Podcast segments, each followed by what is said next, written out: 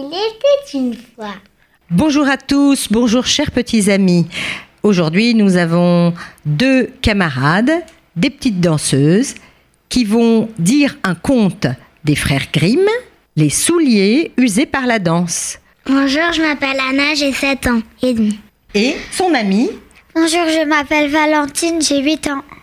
aux confins du monde, vivait un roi très aimé de ses sujets. Il était très aimé, mais il était très malheureux. Un grand mystère le tourmentait le jour et l'empêchait de dormir toutes les nuits. Ce roi avait douze filles, douze filles, magnifiques, mais espiègles et coquines. Les douze princesses ne se quittaient jamais et dormaient dans la même chambre. La nuit, quand venait le moment de se coucher, leur père leur donnait un baiser et fermait ensuite la porte à clé. Et pourtant, tous les matins, elles apparaissaient dans la salle à manger, les souliers tout abîmés. Incroyable Le roi, en les voyant si souriantes et si gaies, se disait Où donc ont-elles bien pu aller cette nuit pour user à ce point leurs chaussures? Elles n'ont pas pu quitter la chambre. Et oui, elle ne pouvait pas quitter la chambre. La chambre était fermée à clé. Afin de percer ce secret, le roi promulgua un décret que le crieur royal proclama de village en village. Le jeune homme qui découvrira le mystère empêchant le roi de dormir recevra une grande fortune et épousera aussi la princesse de son choix. Le crieur criait Avis à la population Avis à la population Et il ajouta que si au bout de trois jours il n'arrivait à résoudre cette énigme, eh bien il aurait la tête coupée. Alors de nombreux jeunes gens se précipitèrent au palais. Quand minuit sonnait, et ils tombaient tous de sommeil. Et au réveil, ils constataient l'usure des douze paires de souliers navrés. Et seulement il vient un moment où plus personne ne voulut se présenter au palais de peur de perdre sa tête.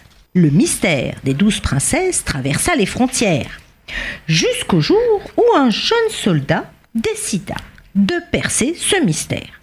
Alors il traversa les villages, les champs, les routes, quand il rencontra une vieille femme qui portait un énorme fardeau de bois sur son dos. Alors, rapidement, le soldat s'approcha et lui dit Permettez que je vous aide à porter ce bois jusque chez vous. La charge est trop lourde pour vous. Oh, merci, mon bon jeune homme. Merci beaucoup. Mais où allez-vous d'un si bon pas? Le jeune soldat lui conta ses intentions, et la petite vieille fut très reconnaissante, et lui donna ce conseil. Si tu ne veux pas que le roi te fasse couper la tête, ne bois pas le vin que t'offrira l'une des princesses. Puis quand le palais sera plongé dans le silence de la nuit et que chacun sera dans sa chambre, mets la cape que je te donne. Elle te rendra invisible et tu pourras voir sans être vu. Alors le jeune soldat fut tout content, prit congé de la vieille femme et la remercia pour ses conseils et pour la cape. Et il se dirigea vers le palais. Il se présenta devant le roi et après avoir parlé un bon moment avec lui, le jeune homme lui demanda de ne pas fermer la porte à clé. Cette nuit, non, ne fermez pas la porte à clé.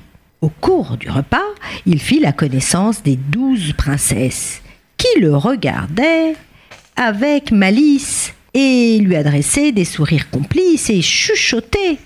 Le pauvre, il ne sait pas ce qui l'attend. Quand le soldat se retira dans sa chambre, une des princesses lui offrit un verre de vin. Ah, mais là, il se souvint. Et le jeune homme fit semblant de boire, mais vida le contenu derrière un meuble. Aussitôt après, il commença à ronfler, plutôt à faire semblant de ronfler, et les douze filles furent persuadées qu'il dormait profondément. Les princesses riaient, elles ne se doutaient de rien.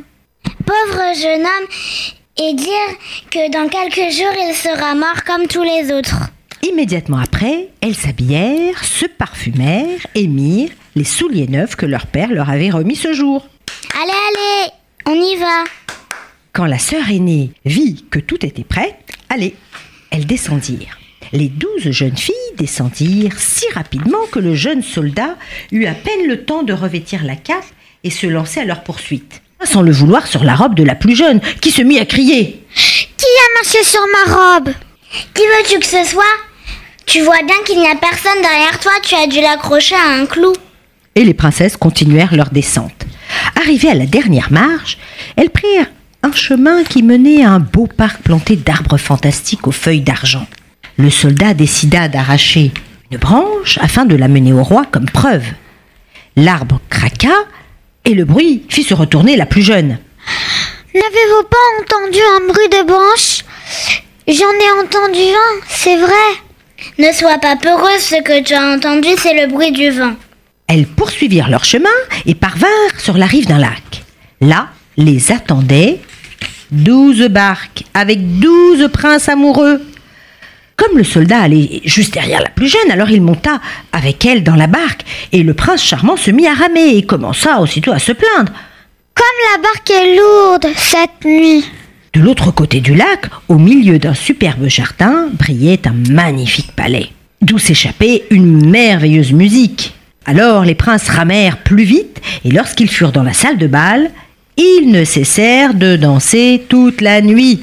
Et quand le soldat crut que les princesses allaient enfin s'arrêter, défaillir d'épuisement, ces dernières, accompagnées de leur amoureux, se dirigèrent vers une autre salle, cette fois pour manger, pour reprendre des forces. La plus jeune se servit un verre d'eau, et le soldat le but. Aussitôt la princesse protesta.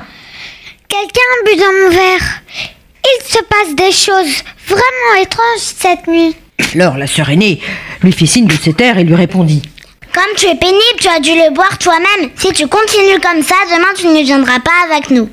L'aube commençait à poindre et les princesses, les chaussures complètement usées, reprirent à nouveau les barques. Elles traversèrent une fois de plus le jardin et retournèrent dans leur chambre. Le soldat qui les avait précédées dans l'escalier s'était mis au lit rapidement. Quand les princesses entrèrent dans la pièce, elles entendirent les ronflements du jeune homme. Il faisait semblant de dormir. Alors elles s'endormirent tranquillement, sans se douter de rien. Les nuits suivantes, les mêmes événements se répétèrent, ainsi que les mêmes protestations de la plus jeune. La troisième nuit, le soldat emporta un verre de la fête afin de le montrer au roi comme preuve de ce qui se passait. À l'échéance prévue, et oui, au bout de trois jours, le soldat se présenta devant le roi, qui lui demanda Alors, pourras-tu me dire où mes filles usent leurs souliers toute la nuit Oui, oui, Majesté, vos usent leurs souliers en dansant avec douze princes. Oui, douze princes dans un palais situé sous terre. Et le jeune homme raconta au roi tout ce qu'il avait vu dans le jardin enchanté, tout ce qu'il avait vu sur le lac et dans le palais. Puis il montra ses preuves au roi. Il montra la branche aux feuilles d'argent, et puis le verre de la fête. Le roi n'en revenait pas. Filles Et les jeunes filles, qui étaient entrées en riant, tout à coup se figèrent en voyant le soldat vivant. Et oui, au bout de trois jours, elles pensaient qu'il aurait disparu comme les autres.